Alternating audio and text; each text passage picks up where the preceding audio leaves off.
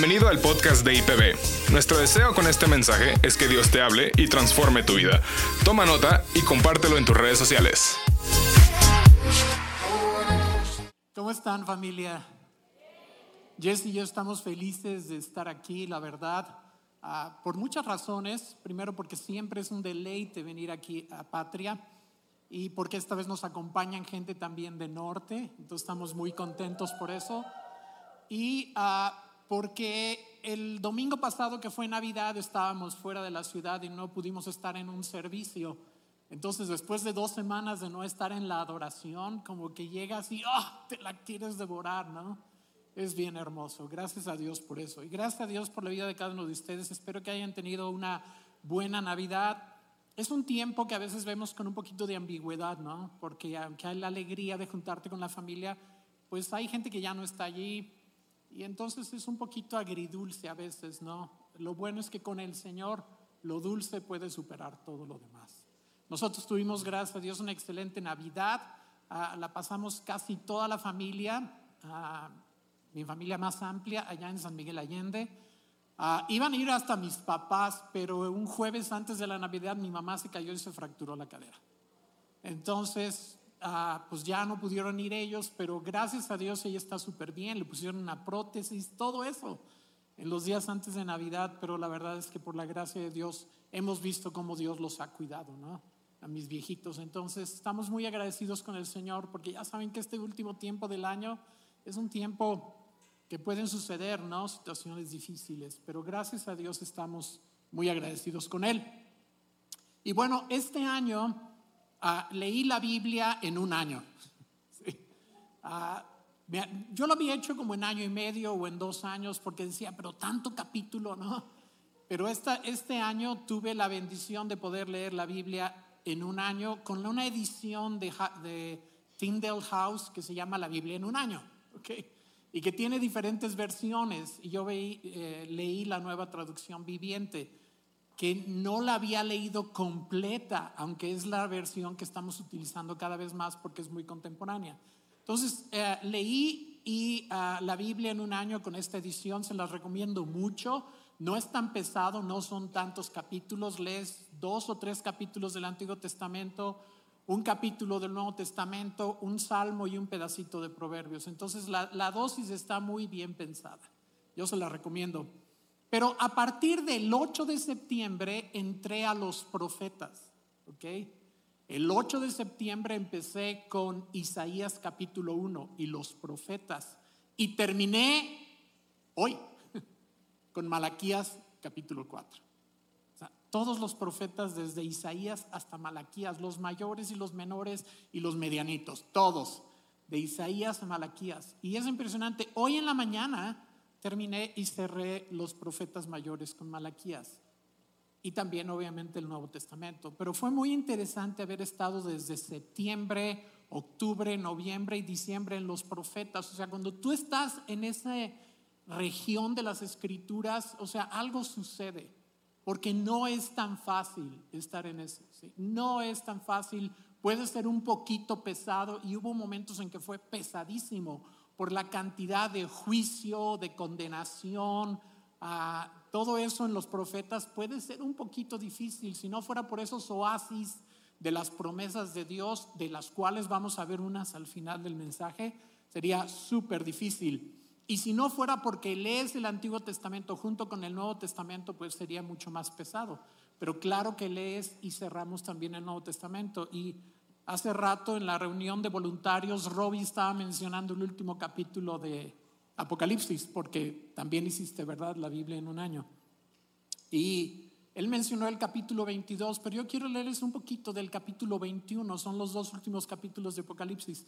Es bien bonito porque después de que pasas por los profetas y Malaquías y todo eso, cierras con Apocalipsis y es como mucha gloria. Fíjense nada más una prueba pequeña de Apocalipsis. Dice, entonces, no tengo eh, diapositiva para esto, dice, entonces yo, Juan, vi un cielo nuevo y una tierra nueva, porque el primer cielo y la primera tierra habían desaparecido y también el mar. Y vi la ciudad santa, la nueva Jerusalén, que descendía del cielo desde la presencia de Dios como una novia hermosamente vestida para su esposo. Como todas las buenas historias, no termina en boda. Dice el versículo 3, oí una fuerte voz que salía del trono y decía, miren, el hogar de Dios ahora está entre su pueblo. Él vivirá con ellos y ellos serán su pueblo. Dios mismo estará con ellos. Este es el cumplimiento de todas las veces que hemos dicho Dios está contigo que este año dijimos que era la promesa básica de la escritura, ¿verdad? Dios está contigo desde el principio hasta el fin.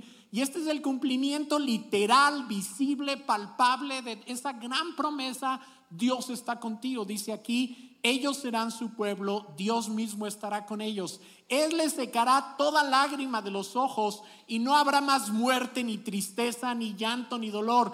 Todas esas cosas ya no existirán más. Y el que estaba sentado en el trono dijo, miren, hago nuevas todas las cosas.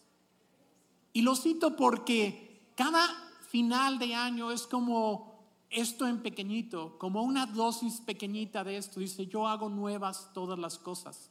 Dice, yo vi un cielo nuevo y una tierra nueva. Y cada fin de año nosotros llegamos con la esperanza de poder ver algo nuevo en nuestras vidas, ¿no es cierto? Esa es la razón por la cual nos emociona llegar al final del año y estamos esperando que este año que venga sea mucho mejor que el anterior, no que no tenga pruebas ni crisis, porque sabemos que las va a tener, pero que podamos decir, eh, cada año que pasa, mi relación con Él es más profunda, mi tiempo con Dios es más significativo, su fruto en mi vida es más permanente y esa es nuestra gran esperanza a la vuelta del año. Y como orábamos hace rato y el pastor Robbie oraba hablando del, del, año que pasó, así nosotros con gratitud y con esperanza vemos el nuevo año, ¿no es cierto? Pero antes de eso, quiero ahondar un poquito en estos pasajes un poquito sombríos de los profetas. ¿sí? Voy a hacer sonar una nota un poquito discordante por un momento y luego vamos a recuperar nuestra esperanza. Amén. Les voy a decir por qué. Porque cuando tú estás ahí en los profetas, Ah, empiezas a ver algo que normalmente no quieres ver. ¿sí? Los profetas, desde Isaías hasta Malaquías, te dan una lente que no quieres usar, una lente que Dios utiliza, una forma en la que Dios ve al mundo y Dios ve al mundo como lo ven ahí los profetas. Y claro, ve un montón de maldad y un montón de perversidad y un montón de perversión. No es todo lo que Dios ve, ¿sí? Dios no nada más ve maldad y pecado, también ve todo lo bueno que hay en este mundo. Y como ejemplo les doy primera de Pedro 3:12 que dice, los ojos del Señor están sobre los que hacen lo bueno y sus oídos están abiertos a sus oraciones, pero el Señor aparta su rostro de los que hacen lo malo. Entonces cuando Dios voltea al mundo nos ve a nosotros y se deleita en nosotros. ¿sí? No todo lo que Dios ve es pecado y maldad, pero una buena parte de lo que Dios si ve es pecado y maldad en este mundo, perversiones, perversidad y atrocidades y más, porque Dios ve lo oculto que no sale en las noticias. Lo que nosotros no vemos, si lo poquito que vemos, la punta del iceberg que vemos en las noticias muchas veces nos hace temblar. Imagínense todo lo que no vemos. Y sobre todo en países como el nuestro, donde mucho de lo que sucede nunca lo vamos a saber hasta que estemos delante de Dios. ¿No es cierto? O sea, ¿quién mató a Colosio? es una de las cosas por las que quiero ir al cielo, ¿verdad? Para saber quién lo mató. ¿Ok? Porque aquí no lo vamos a saber, obviamente. Y bueno, no nada más en México, también quiero saber por qué mataron a Kennedy, ¿verdad? Que también me tocó vivirlo, aunque yo estaba muy chavo. ¿Ok? Entonces, ah, Dios ve las cosas, aún las cosas ocultas, y mucho de lo que Dios ve no es agradable. ¿sí? En estos días, poco antes de la Navidad, ustedes escucharon una noticia salvajemente horrible allá en Salvatierra, Guanajuato, que es muy cerca de, donde yo me crié en Celaya. Salvatierra está como, no sé, media hora de Celaya hacia el sur, yendo hacia Michoacán. Ah, ahí en Salvatierra, hace un poquito antes de la Navidad, hubo una posada, ¿sí? Y en esa posada estaban gente de ahí, de Salvatierra, la reina del pueblo, ¿verdad? Y entonces llegaron unos tipos a querer colarse a la posada y como no les dieron chance, se fueron y regresaron con unos matones y mataron a 11 personas y dejaron 14 heridas gravemente. No sé si algunas de ellas ya han fallecido, pero hasta donde sé, así iban los números. ¿Por qué? Porque no los dejaron entrar a la posada. Este tipo de cosas suceden en México. Claro, cuando escuchamos todo el tiempo de asesinatos y en Sonora hubo otros, eh, ahí en, Ciudad Obregón y un montón de cosas, y escuchamos todo eso y decimos, bueno, es que los malos se están matando entre ellos. Y eso como que a veces nos sirve de consuelo, pero no es realmente un consuelo, no lo es. Por lo menos para Dios no lo es. Y muchas veces no es solamente los malos se matan entre ellos, es gente que no tiene nada que ver, que sufre pérdidas atroces, horribles. Y todo esto Dios lo ve. Entonces, cuando lees los profetas, te da como una lente para leer estas cosas. Ahora, cuando estás leyendo los profetas, tú podrías pensar, bueno, ¿qué tiene que ver todo esto de Israel conmigo, especialmente su infidelidad? ¿Qué tiene que ver conmigo? Si cuando estás leyendo los profetas lees de toda la infidelidad ah, de Israel a lo largo de la historia, dices, ¿qué tiene que ver eso conmigo? Bueno, necesitamos conocer la historia de Israel para que no hagamos lo mismo. Y porque muchas veces sí lo hacemos, cada uno a nuestro nivel. Entonces necesitamos conocerlo. El apóstol ah, Pablo dice en Primera de Corintios 10, 1 al 6, dice, amados hermanos, no quiero que se olviden de lo que sucedió a nuestros antepasados hace mucho tiempo. Estas cosas sucedieron como una advertencia para nosotros a fin de que no codiciemos lo malo como hicieron ellos. Amén. Entonces el apóstol Pablo dice que necesitamos conocer estas cosas para no cometer los mismos errores, ¿ok? Pero además, cuando yo estaba leyendo los profetas en septiembre, octubre, noviembre y diciembre, yo no estaba, sí estaba pensando en Israel. Y créanme, la mejor manera de interceder por Israel, que además es una encomienda que Dios nos ha dado a palabra de vida, por cierto, desde sus inicios, nos dio la encomienda de tener una carga especial por Israel. Entonces, cuando estás leyendo los profetas, pues dices, Señor, yo muchas veces terminaba de leer la porción y decía, Señor, por favor, ten misericordia de Israel porque muchas cosas no han cambiado hasta nuestros días. Ten misericordia de Israel. Y creo que en los meses de septiembre, octubre, noviembre y diciembre intercedí más por Israel de lo que lo he hecho en toda mi vida. Y es una encomienda que nosotros tenemos, no solamente nosotros en palabra de vida, pero es una encomienda que Dios nos dio como un encargo a palabra de vida. Mantengan siempre viva la llama de la carga y el amor por Israel, porque son mi pueblo y se van a cumplir mis profecías y mis promesas para ellos. Amén. Entonces no hay mejor que estar haciendo. Pero yo no pensaba nada más en Israel, pensaba mucho en México. Porque mucho de lo que decían los profetas ahí, yo decía, esto está pasando en México. Está pasando cañón aquí en México. Entonces era como una doble, estaba tratando de ver ambas cosas, ¿no? Y tratando de verlo desde el punto de vista de Dios. Les voy a dar algunos ejemplos, ¿no? De, cómo lo que dice, por ejemplo, Miqueas 7, versículos 3 y 4 es una muestra entre docenas de cosas que creo que se aplican a nuestro país y que son difíciles de contemplar, pero dice, con ambas manos son hábiles para hacer el mal. Tanto los funcionarios como los jueces exigen sobornos. Díganme si no describen nuestra situación. La gente con influencia obtiene lo que quiere y juntos traman para torcer la justicia.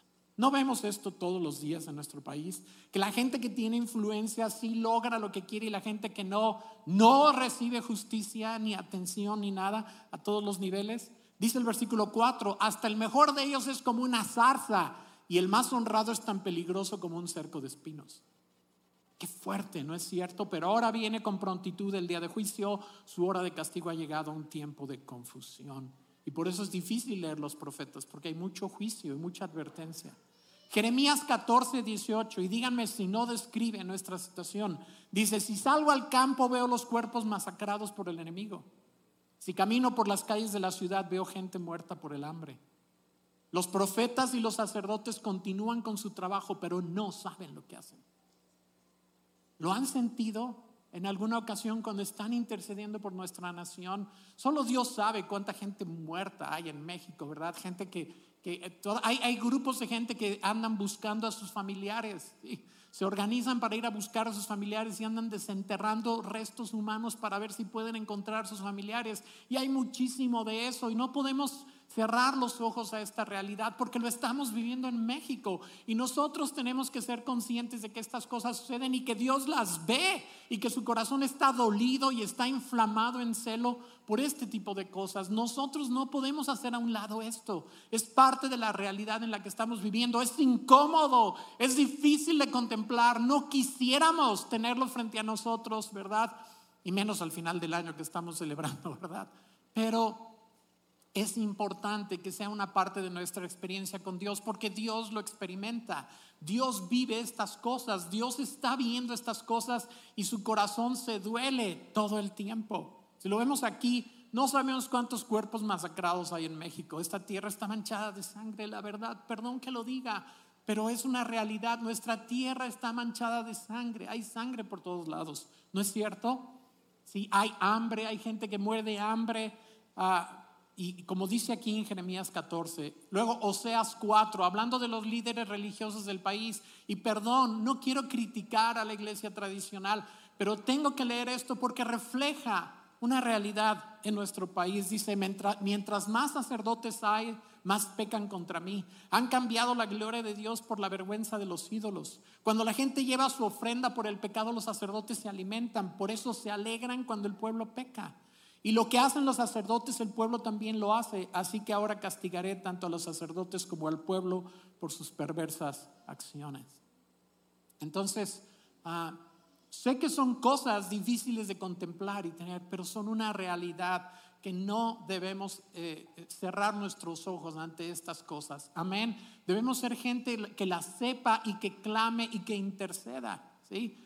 Ah, y por eso este tiempo de ayuno que mencionaba Robbie es tan importante. Es un tiempo en el que nosotros nos podemos concientizar de lo que nuestro país necesita y ser nosotros aquellos que claman para que Dios tenga misericordia y las cosas puedan cambiar en nuestra nación y la gente pueda conocer a Cristo y sean alcanzados para Él. Amén. Esto es bien importante. Entonces, en este tiempo de ayuno, Esto es muy importante. Ahora, no solamente nuestro país y el mundo está en el banquillo, yo creo que nosotros al estar escuchando estas cosas debemos ser gente sabia que debemos escuchar esto y decir, ¿cómo estoy yo? Porque cuando yo leía a los profetas no solamente pensaba en Israel y oraba por Israel, no solamente pensaba en México y oraba por México, pensaba en mí. Porque yo veía cosas ahí, infidelidades y cosas de idolatrías en mi propia vida, que si bien de una manera diferente a como sucedía en Israel, no dejaban de ser cosas que el Espíritu Santo me decía, tienes que erradicar estas cosas de tu vida, tienes que limpiar y purificar tu vida. Entonces, este es un buen tiempo para hacer un examen y decir, Señor, ¿qué cosas hay en mi vida que no son tan agradables para ti? Permíteme verlas y dame, Señor, tu santidad y dame el Señor avanzar en ese amor que tengo por ti para que mi vida sea agradable. Por esta razón, en este tiempo de ayuno, en estos 21 días, vamos a tener tres temas. El primer tema fue algo que yo sentí muy fuerte en mi corazón, fue hacer como un autoexamen como iglesia de Dios, hacer un autoexamen y decir cómo estamos delante de Dios. Y sentí muy fuerte en el Espíritu utilizar las siete cartas a las iglesias en Apocalipsis. Las siete cartas donde el Señor dice, los amo, en verdad los amo, sé lo mucho que han sufrido, pero hay algunas cositas allí que quiero que ustedes ah, chequen y que transformen y cambien. Entonces, la primera semana la idea es poder hacer como un examen como individuos y como iglesias IPB y pedir al Señor que transforme y que vea si hay cosas ahí en nuestra vida que no le agradan y que podamos hacerlas a un lado antes de entrar en todo lo demás en el año. ¿Me explico? Después en las siguientes dos semanas vamos a hablar de nuestra entrega a Dios, de nuestras prioridades y también vamos a hablar de nuestras primicias para darle a Dios lo mejor de nuestras vidas. Pero es sabio empezar con un tiempo de autoexamen. ¿sí? Y tal vez estoy así porque acabo de terminar Malaquías hoy en la mañana. Tal vez esa es la razón por la cual estoy pensando estas cosas sombrías, ¿sabes? Pero están ahí en la palabra de Dios y están allí por una razón y nosotros no debemos ignorarlas. Amén. Entonces es bien importante. Ahora, conforme vas leyendo los profetas, ah, los últimos profetas hay un pequeño cambio. O sea, cuando lees Isaías, Jeremías, no se diga lamentaciones, Ezequiel, Daniel, Oseas, Joel, todos ellos, o sea, dices, híjole, qué terrible, cuánto juicio, cuánta acusación, cuánto eh, culpabilidad. Pero conforme vas llegando a los últimos profetas, que son Ageo, Zacarías y Malaquías, se ve como un pequeño brillo como un pequeño amanecer. Ellos ya están más cerca de Cristo. Incluso Ageo, Zacarías y Malaquías hablan de los otros profetas como los antiguos profetas que murieron hace mucho tiempo. Y yo decía, qué interesante. porque cuando tú lees todos los demás profetas piensas que todos dicen lo mismo y están en el mismo tiempo y en la misma época. Pero cuando lo notas te das cuenta de que estos últimos tres profetas sí hablan mucho de juicio, pero hay una esperanza. Jesús está cerca. El amanecer para este mundo está más cerca y hacen sonar una nota de esperanza de una manera muy especial a Geo, Zacarías y Malaquías. Y me dio muchísima emoción poder descubrir esto que no había notado en otras lecturas de la palabra. Porque, por ejemplo, y es nada más uno entre muchos, Ah, sigue habiendo mucho juicio, por supuesto, pero ahora hay esperanza. Miqueas 7:18, por ejemplo, dice, ¿dónde hay otro Dios como tú, que perdona la culpa del remanente y pasa por alto los pecados de su preciado pueblo? No seguirás enojado con tu pueblo para siempre, porque tú te deleitas en mostrar tu amor inagotable.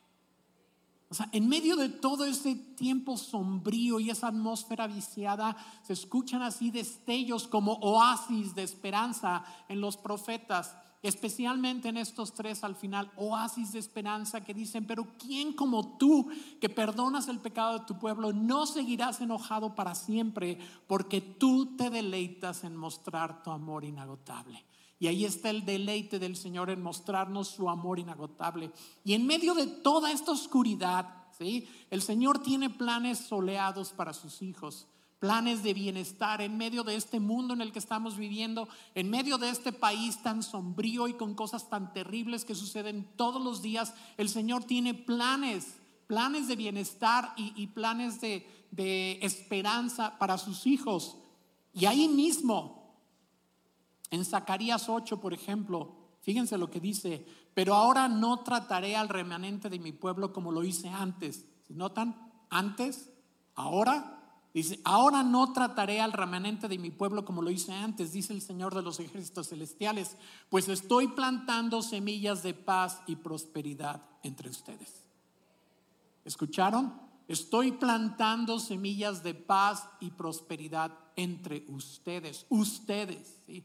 Mi ira y mi enojo está sobre las naciones, pero sobre mi pueblo yo estoy plantando semillas de prosperidad y de paz. Y esto es lo que podemos esperar en medio de la situación que estamos viviendo, siempre y cuando nosotros nos apartemos radicalmente de la perversidad que nos rodea.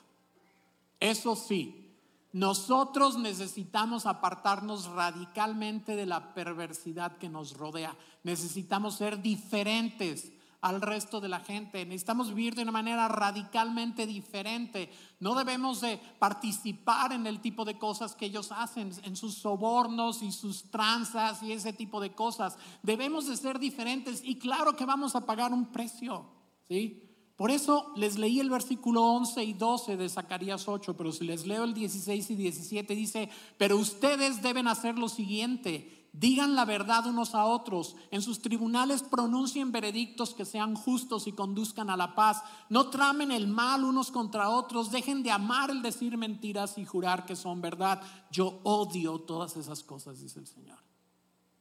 O sea, nosotros, el Señor tiene planes para nosotros, planes soleados, planes de esperanza, planes increíbles para nosotros a la vuelta del año, pero nosotros tenemos, dice aquí, pero ustedes deben hacer lo siguiente, apártense, no sigan ese tipo de cosas, ¿sí? apártense de la, de la perversidad que los rodea, sean diferentes, muestren al mundo que son luz, muestren al mundo que son esperanza, muestren al mundo que son santidad, sean diferentes.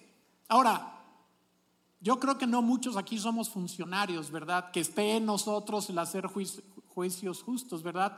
Seguramente no, pero sí somos personas que podemos eh, evitar participar en todo lo que Dios odia, porque aquí dice, yo odio todas estas cosas, dice el Señor, y lo dice con fuerza, yo odio todas estas cosas. Entonces nosotros sí podemos ser, si no somos funcionarios o no tenemos esa clase de autoridad, sí tenemos nuestro testimonio. Tenemos nuestro testimonio que puede ser totalmente diferente en medio de un mundo en el cual vivimos. Debemos de ser diferentes para que la gloria de Cristo se manifieste en nuestras vidas. Claro, esto te hace pagar un precio. Por supuesto, cuando no eres parte de la corrupción, del soborno y ese tipo de cosas, pagas un precio. Sí. Pero eso es muy importante. Amén. Ahora, yo les decía, que en medio de toda esta situación sombría hay increíbles promesas y yo quiero recordárselas el día de hoy. No quería mojarme los dedos, pero igual. A lo largo del tiempo Dios nos ha dado a palabra de vida promesas increíbles. Muchas de ellas han salido de ahí de los profetas, en medio de lugares sombríos. Y yo quiero recordarles algunas el día de hoy, para que veamos que en medio de toda esta oscuridad Dios tiene para nosotros planes increíbles. Y además nos está dando promesas nuevas para este año. Una de ellas para el año 2024 le estamos llamando una promesa de puertas abiertas. Promesa de puertas abiertas. Escuchen de dónde viene.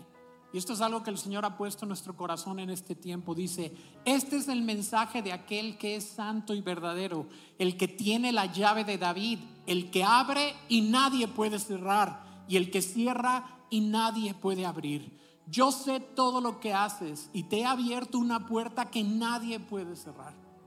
Dice, tienes poca fuerza, sin embargo has obedecido mi palabra y no negaste mi nombre. Y Dios nos está dando una palabra de puertas abiertas para el 2024. En medio de toda esta oscuridad, cuando la gente ni siquiera encuentra la puerta para salir, el Señor no solamente nos va a hacer encontrar la puerta, sino que nos va a hacer pasar por ella. Y cuando hablo de puertas abiertas me refiero a poder de Dios y respaldo de Dios para hacer todo lo que anhelamos como individuos y como iglesia. El Señor nos está dando su respaldo para que lo que soñemos, y lo que recibimos del Espíritu Santo se pueda hacer y las puertas se puedan abrir. A veces nos encontramos y nos topamos con puertas cerradas, pero dice aquí que Él tiene una llave que cuando Él abre nadie la puede cerrar. Y cuando Él cierra, nadie la puede abrir. De tal manera que si nosotros creemos esta promesa, no importa quién se oponga, la puerta está abierta para nosotros. Y de hecho la conferencia Palabra de Vida en febrero 2 y 3 de febrero se va a llamar Puertas Abiertas. Y va a ser un tiempo increíble porque vamos a recordar muchas de las promesas que Dios nos ha dado a lo largo de los años, que son muchísimas, ¿sí? Y vamos a tener un tiempo de inspiración, un tiempo de visión y sobre todo un tiempo de capacitación y entrenamiento para todos. ¿Saben? Creo que el 2024 va a ser un año de capacitación y de entrenamiento. Creo que el Señor ha estado trabajando con nosotros en años anteriores, dándonos disponibilidad y quitando obstáculos en nuestras vidas para poder utilizarnos. Y estoy convencido que el, 2024 va a ser un año de entrenamiento y capacitación para hacer un impacto en este mundo. Amén. Y lo vamos a ver en la conferencia en febrero 2 y 3, puertas abiertas esta promesa nueva que de Zacarías 8, 11 y 12, que ya la leí, pero la voy a volver a leer, promesas de paz y prosperidad, pues estoy plantando semillas de paz y prosperidad entre ustedes. Zacarías 8, 12. También el año pasado, el 2022, en, en la conferencia, el Señor nos dio otra. Dice, es una promesa de un futuro amplio. Dice, ahora dice el Señor a su pueblo, ya no recuerdes el ayer, no pienses más en las cosas del pasado. ¿Cuántos de ustedes están trabajando cosas que vienen arrastrando del pasado? Piénsenlo. Tenemos todo un ministerio que se dedica a trabajar, celebremos la recuperación, a trabajar con cosas del pasado. Pero dice, ahora dice el Señor a su pueblo, ya no recuerdes el ayer, no pienses más en cosas del pasado, yo voy a hacer algo nuevo y verás que ahora mismo va a aparecer, voy a abrir un camino en el desierto y ríos en la tierra estéril. Y una promesa nueva que va añadida a esta, promesa de libertad por el Espíritu Santo, dice, Está en Hechos 16, 26. De repente hubo un gran terremoto y la cárcel se sacudió hasta sus cimientos. Al instante todas las puertas se abrieron de golpe, abriendo de puertas abiertas, ¿sí? Todas las puertas se abrieron de golpe y a todos los prisioneros se les cayeron las cadenas. Esta es una promesa del Espíritu Santo de librarnos de nuestras cadenas. No todo sucede de la noche a la mañana pero muchas cosas sí van a suceder sobrenaturalmente por la obra del Espíritu Santo. Son ambas cosas. Son ambas cosas, un, un, trabajo progresivo, pero también milagros en los cuales cadenas que hemos arrastrado por años van a caer al suelo, como dice aquí en Hechos 16, 26. Tenemos también otra promesa que nos dio el Señor en 2022. Dice, en segunda de Crónicas 29, ellos dijeron, cuando enfrentemos cualquier calamidad, ya sea guerra, plagas o hambre, y nos lo dio en medio de la pandemia, dice, podremos venir a este lugar para estar en tu presencia ante este templo donde se honra tu nombre. Podremos clamar a ti para que nos salves y tú nos oirás y nos rescatarás. Es una promesa de rescate en medio de las situaciones difíciles que están viviendo en este mundo.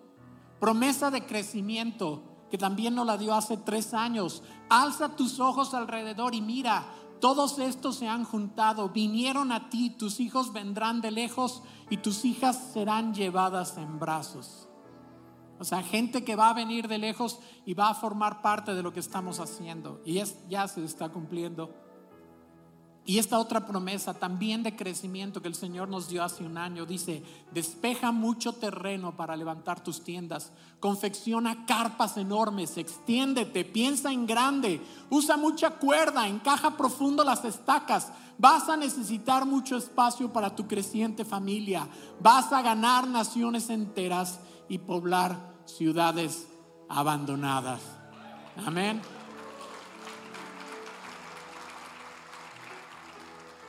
Y esto es algo que el Señor nos ha dado como promesa.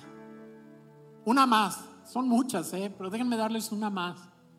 Es una promesa de aceite de alegría. Es una promesa que glorifica a Dios y nos bendice a nosotros. Dice, tu trono, oh Dios, permanece por siempre y para siempre. Tú gobiernas con un cetro de justicia.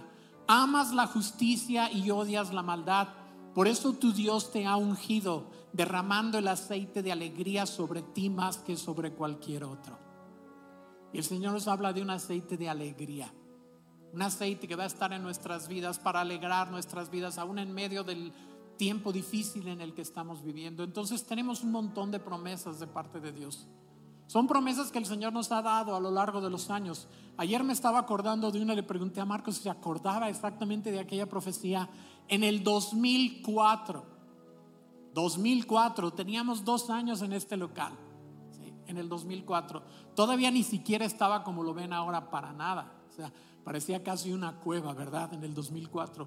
Invitamos a un hermano de Culiacán que se llama Lucano Zazueta y él estaba predicando y al final de la predicación sintió una palabra fuertísima y dijo, en palabra de vida, Dios está levantando un monte, un monte que va a crecer y crecer y crecer. Y veo banderas de las naciones sobre ese monte viniendo a adorar al Señor. De la nada soltó esa palabra. Fue en el 2004, hace 20 años. Sí, el del 2024 van a ser 20 años y esa promesa se está cumpliendo. Dios nos está haciendo crecer y está del suelo plano levantando un monte visible para que podamos reflejar a nuestro Señor Jesucristo, porque la gloria es para Él. Todas estas promesas no son para nuestra gloria, por supuesto, son para la gloria del Señor. Así que conforme nos preparamos para entrar en, nuestro, en este nuevo año, en medio de una situación difícil en el país y en el mundo que se va a estar empeorando, nosotros podremos tener un rayo de luz donde estamos. Y estas promesas nos ayudan a, caminar en medio de una situación difícil y de un desierto por medio de estas promesas nosotros podemos sobrevivir los tiempos más oscuros y más difíciles, porque estas promesas son un compromiso de Dios con nosotros y con su pueblo. Son un compromiso de Dios de sacarnos adelante de cualquier situación y llevarnos enfrente a, a lo largo y a través de cosas tremendamente difíciles por su espíritu. Así que debemos tomarlas y vivir en base a esas promesas. Amén. Y conforme entramos ahora al 2024, que lo hagamos con una gran esperanza. Sí, las cosas están muy difíciles. Este país está en una situación muy difícil, más de lo que imaginamos. Pero aún en medio de eso, Dios va a utilizar esto como una ocasión para que nosotros podamos compartir a Cristo. Como una ocasión para que la gente pueda abrir sus ojos y buscarle en medio de las situaciones difíciles, porque más que nunca en este país la gente está empezando a buscar a Dios, porque se está dando cuenta que no hay esperanza en el hombre, que solamente en Dios hay esperanza. Y nosotros tenemos que estar listos para responder a sus inquietudes y para traer vida a sus situaciones de muerte y de oscuridad. Y por eso este año 2024 va a ser un año de de capacitación y de enviar gente y de llenarnos y de, y de, todos los dones que Dios nos ha dado, pulirlos y sacarles el mejor jugo y poder servir al Señor con poder en el 2024, donde quiera que estemos y en cualquiera que sea el lugar donde Dios nos escogió para estar.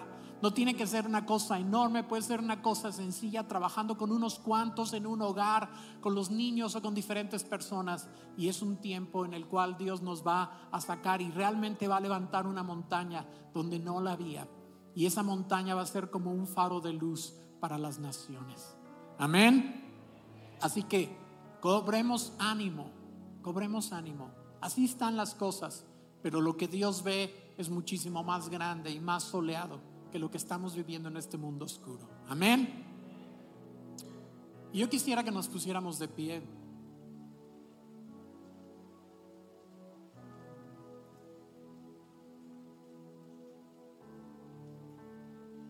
Y si tú estás aquí hoy y te das cuenta de cómo están las cosas, y tal vez has sufrido directamente, en carne propia, algunas de las cosas que he mencionado, tal vez has sufrido pérdida o has sido asaltado o gente te ha despojado injustamente de algo y cuando querías justicia no la encontraste. Y tal vez cuando volteabas no veías como consuelo allá afuera y no veías que las cosas mejoraran y no veías que, que tú pudieras ah, recibir apoyo de ningún tipo. Tal vez cuando tuviste problemas de salud no encontraste el apoyo que necesitabas. Y estás sufriendo este tipo de cosas. Yo quiero animarte y decirte que Dios está perfectamente consciente de esto. Envió a su Hijo para transformar nuestras vidas. Su Hijo Jesucristo vino a este mundo para cambiar nuestras vidas, para tomar todos estos retos y respaldarnos y transformarnos y primero que nada ponernos en una posición correcta con Él. Cuando Él vino a este mundo vino para dar su vida. Tomó nuestros pecados como si fueran suyos este Dios que se deleita en mostrar su gracia y su amor inagotable, tomó nuestros pecados y los adoptó. ¿Qué palabra para utilizar con la palabra pecado, verdad? El Señor adoptó nuestros pecados, los hizo suyos, como si Él los hubiera cometido. Todas nuestras infidelidades y todas nuestras errores y todas nuestras equivocaciones y toda nuestra maldad, el Señor la adoptó y así con toda esa maldad fue a la cruz en lugar nuestro. Y en esa cruz Él tomó nuestro lugar y fue juzgado y condenado a muerte. Lo que nosotros merecíamos, Él lo llevó a cuestas. Y por ese amor ahora nos da la posibilidad de recibir la vida eterna. Por ese amor Él dice, yo tomo y adopto tus pecados y tú vas a adoptar mi santidad, mi vida nueva porque yo te la voy a dar. Y eso fue lo que Jesucristo hizo por nosotros en su muerte y resurrección. Y si tú estás aquí hoy, el día de hoy, y no has tomado una decisión clara en tu vida de decirle a Jesús, Señor, acepto que tú hayas tomado mis pecados en la cruz. Y acepto tu regalo de salvación eterna y tu regalo de darme tu inocencia y ponerla sobre mí como si fuera mía. Lo acepto lo creo de corazón y por tanto recibo tu vida eterna. Si tú estás aquí hoy y quieres hacer esta oración, ahí en tu lugar te voy a pedir que levantes tu mano y me des chance de hacer una oración por ti. ¿Hay alguien que quiera recibirlo? Si levantaste tu mano y me da muchísimo gusto ver manos levantadas. Gloria a Dios. Te voy a pedir algo más. Si, tú que levantaste tu mano puedes pasar aquí al frente un minutito y me permites orar por ti. No te quiero exponer ni vamos a hacer nada raro, nada más vamos a orar. Si levantaste tu mano, te voy a invitar a que pases aquí al frente un momentito para orar.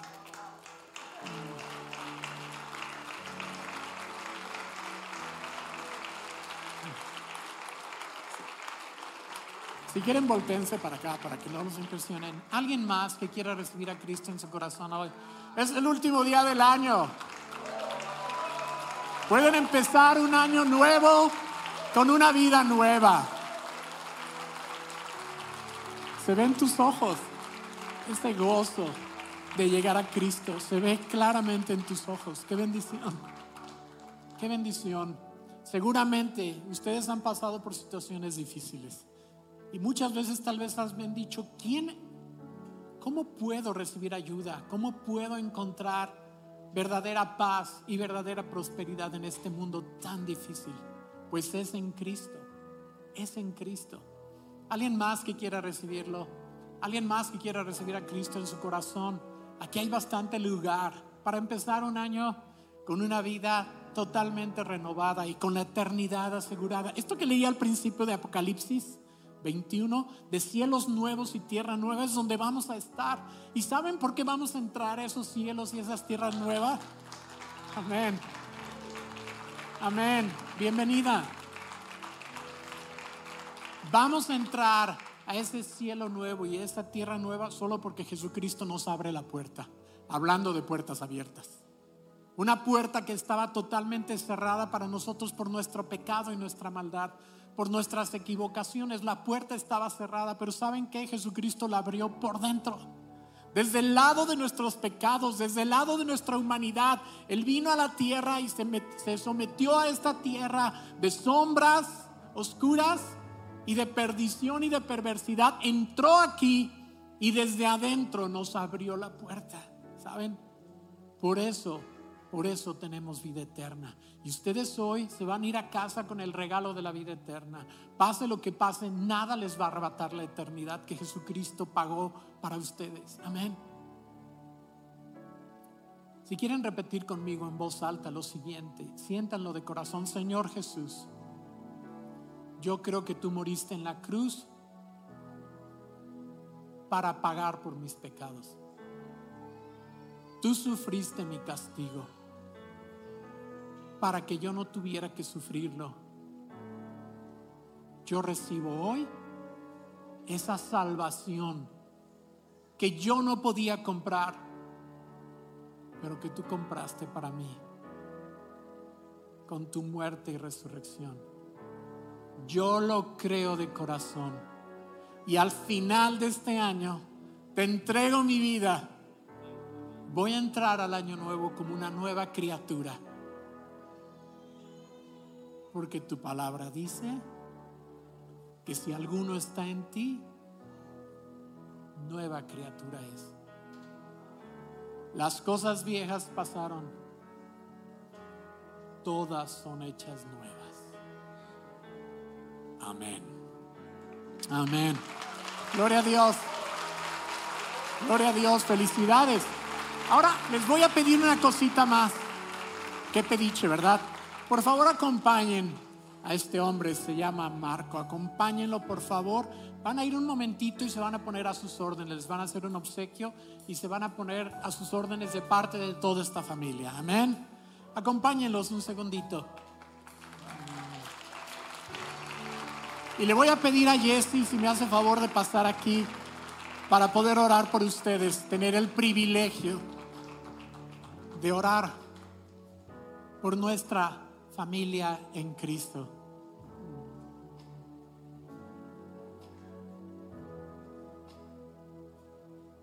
Padre, es con mucha humildad y sintiéndonos muy privilegiados, Señor, que en este último día del año, Jesse y yo, a quien tú honraste, Señor, más allá de lo que pudiéramos imaginar o merecer, que nos tomaste, Señor, prácticamente detrás, Señor, del redil de las ovejas. Y nos pusiste en una posición de honra, Señor, solo por la gracia de Cristo, sin merecerlo. Nos sentimos muy honrados y privilegiados con esta gran familia, esta gran familia, Señor, en todos sus campus, Padre. Una familia que nos ha mostrado amor y cariño, Señor, y que ha ganado nuestros corazones, Padre. Y hoy tenemos el privilegio de bendecirles para la entrada de este nuevo año, Señor. Y creemos que esta bendición por venir de tu parte tendrá poder. tocará vidas y tendrá efecto a lo largo del año 2024. Así que Espíritu Santo, ven en este momento e inspira nuestra bendición. Te lo pedimos en el nombre de Cristo Jesús. Y Señor, gracias por tu presencia en medio nuestro. Gracias por tu Espíritu Santo. Y yo quiero orar. Siento que para muchas personas ven el año como algo muy incierto. Tal vez tienes miedo de lo que pueda venir el próximo año. No sé, algunas personas están esperando diagnósticos médicos, algunos tratamientos, otros cirugías o situaciones del trabajo. No sé si tú estás sintiendo miedo de el próximo año, como que hay incertidumbre. Si tú estás sintiendo algo así, levanta tu mano. Quiero decirte esto. Esto que he sentido fuerte y lo digo porque yo misma lo he sentido muchos años era como, wow, el próximo año y toda la emoción, pero cuando vives muchas cosas difíciles, llegas a sentir esta preocupación de que vendrá. Pero quiero decirte esto que yo he sentido y siento que el Señor lo ha puesto en mi corazón para decírtelo también a ti. Tienes que recordar quién es Dios. Tienes que recordar que Dios es bueno, que Él es poderoso, que Él tiene el control, que Él te ama, que Él murió por ti, que Él es fiel. Tienes que recordarlo. Recuerda eso para que puedas ver con esperanza lo que viene en ese año. Porque Él dice que tienes planes de bien de bienestar para ti. Esas son sus promesas. Y quiero decirte también esto, justo leyendo Isaías, yo solamente llegué hasta Jeremías porque voy como tortuga. Eso es lo que el Espíritu Santo me marcó este año. Isaías 41:10. Así que no temas, porque yo estoy contigo. No desmayes, porque yo soy tu Dios siempre te sostendré, siempre te ayudaré y te sostendré con mi diestra victoriosa.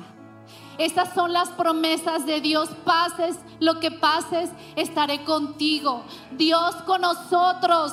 Él es fiel y lo cumple. Él está contigo, va a estar contigo. Sus planes son de esperanza, son de bien. No tengas temor, no tengas miedo en lo que vas a enfrentar, bueno y malo. Sus promesas son buenas y fieles y Él es puntual para cumplirlas. Ten fe y esperanza. Familia, Señor, oramos porque tú eres bueno, Señor. Gracias por recordarlo. Gracias porque podemos ver hacia atrás y decir, Señor, has estado ahí Pensamos que no podríamos pasar esto. Y sí lo logramos por tu promesa y tu fidelidad. Así que Dios, tenemos esperanza en ti, confiamos en ti, creemos en ti, Señor. Y se va todo temor, lo echamos fuera y declaramos bendiciones, declaramos abundancia, declaramos prosperidad, declaramos paz, declaramos bienestar, declaramos salud, declaramos buenos diagnósticos, declaramos buenos tratamientos, sanidades, respuestas del Señor. Aquello que tú estás anhelando, decláralo y créelo. Sigue esperándolo con fe. No desistas. Tú sigue creyendo, va a suceder, sucederá. Es el año del favor del Señor. Lo creo, tómalo, recíbelo. Tienes que ver las cosas con fe y esperanza. No entres al próximo año con derrota. Entra al próximo año con esperanza. Dios es fiel. Dios es fiel. Dios es fiel. Dios es bueno. Recuérdalo siempre, en cada momento. Recuérdalo para darle gracias. Y recuérdalo para que puedas estar fuerte. Dios es fiel. Gracias Padre, gracias Espíritu Santo. Sella esta oración en cada corazón. Te exaltamos y te damos muchísimas gracias porque eres nuestro Dios bueno, amado, eres Dios con nosotros. Amén. Gracias familia, los amamos.